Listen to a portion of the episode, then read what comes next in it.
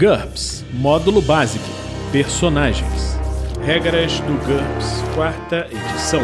Episódio 94, capítulo 4 Perícias. Lista de perícias. De sugerir até teologia. Uma produção RPG Next.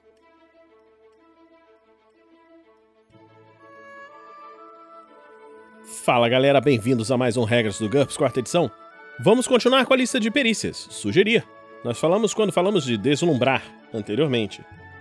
Sumô, DX média. Pré-definido nenhum. Essa perícia de combate desarmado representa qualquer tipo de treinamento em agarrar, empurrar e derrubar, e não apenas o esporte tradicional japonês chamado sumô.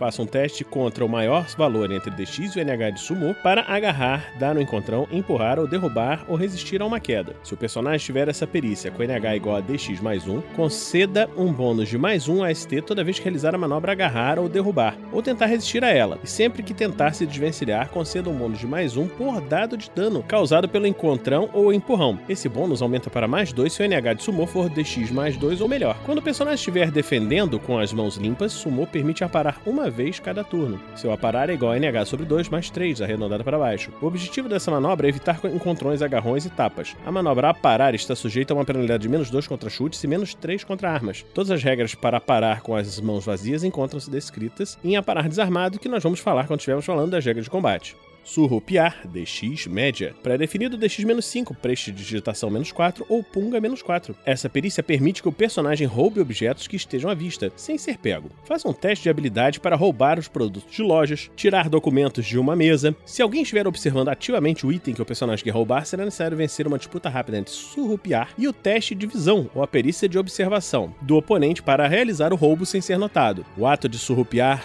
cobre apenas o roubo em si. O mestre pode exigir teste de furtividade para que o personagem chegue suficientemente perto para realizar a tentativa de roubo e ocultamento para depois esconder os objetos surrupiados em seu corpo. Modificadores mais 3 se a iluminação for fraca, mais 3 se o PC tiver de desviar a atenção de uma pessoa que ele conhece tática e que difícil, para definir IQ-6 ou estratégias de qualquer tipo menos 6. Essa habilidade de adivinhar as intenções do inimigo quando a luta for homem a homem ou em pequenas unidades. Normalmente é ensinada apenas por militares. Quando o personagem estiver no comando de uma pequena unidade, realize um teste de tática para posicionar a tropa para uma emboscada, saber onde colocar os sentinelas, etc. O sucesso no teste de tática pode fornecer a critério do mestre informações sobre os planos imediatos do inimigo. Para vencer as tropas inimigas é necessário vencer uma disputa rápida entre o NH de tática de cada líder. Tudo isso só se aplica quando o personagem estiver liderando um grupo pequeno o suficiente para o personagem poder dar ordens individuais para cada soldado ou através de um subordinado no máximo. Portanto, rádio e as tecnologias similares podem aprimorar ainda mais essas habilidades de comando. Numa luta homem a homem, é possível realizar um teste de tática antes de a luta começar, se o personagem teve algum tempo para se preparar. No caso de um sucesso, o PC começará a luta com uma vantagem, por exemplo, atrás de uma cobertura ou terreno elevado, determinado pelo mestre. Quanto melhor for o resultado do teste, maior será a vantagem. Se fracassar ou não tentar um teste de tática, o personagem se encontrará em um local aleatório ou a escolha do mestre quando a luta começar.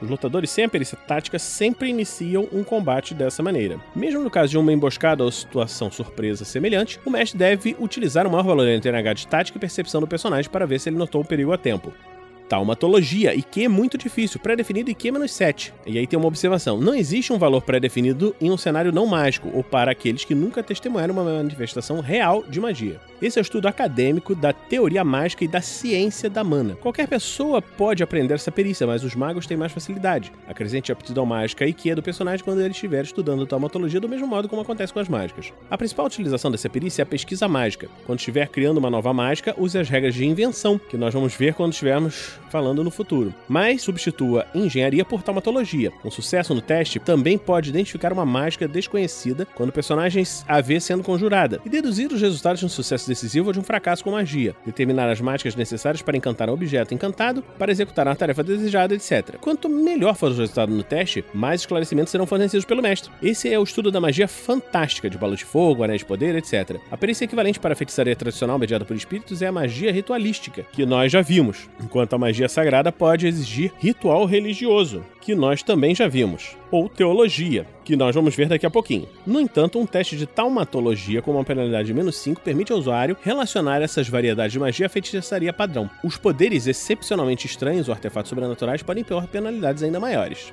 Teologia, IQ é difícil, pré-definido IQ menos 6, ou ritual religioso do mesmo tipo menos 4. É o estudo de uma determinada religião, seus deuses, cosmologia, doutrinas, escrituras, etc. O personagem deve se especializar por religião. Normalmente não existe um nível pré-definido entre as especializações, mas o mestre pode permitir um valor pré-definido igual a NH menos 4 para crenças com as mesmas origens ou quando uma deriva da outra. O personagem também pode estudar as semelhanças e diferenças entre as religiões. Isso se chama teologia comparada. O valor pré-definido da teologia de qualquer religião estudada rotineiramente por eruditos em seu mundo de jogo é igual ao NH dessa especialização menos 5. Para ser um sacerdote ou homem santo em NT1 ou mais, é necessário ter teologia e ritual religioso para sua religião. Os xamãs de NT0 precisam aprender apenas ritual religioso. O personagem não acredita necessariamente na religião que ele estuda. A fé é uma coisa que vem de dentro e não dos livros. Se for um seguidor, o PC pode pedir ao mestre um teste secreto contra o NH do personagem em teologia quando se deparar com a incerteza moral. No caso de um sucesso, o mestre aconselhará o curso de ação parece ser mais apropriado de acordo com suas crenças e compreensão das escrituras.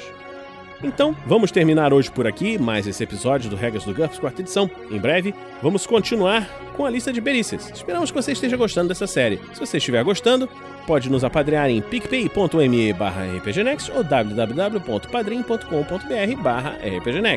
Então, esperamos que você esteja gostando disso e a gente se encontra na próxima semana, aqui, no RPG Next.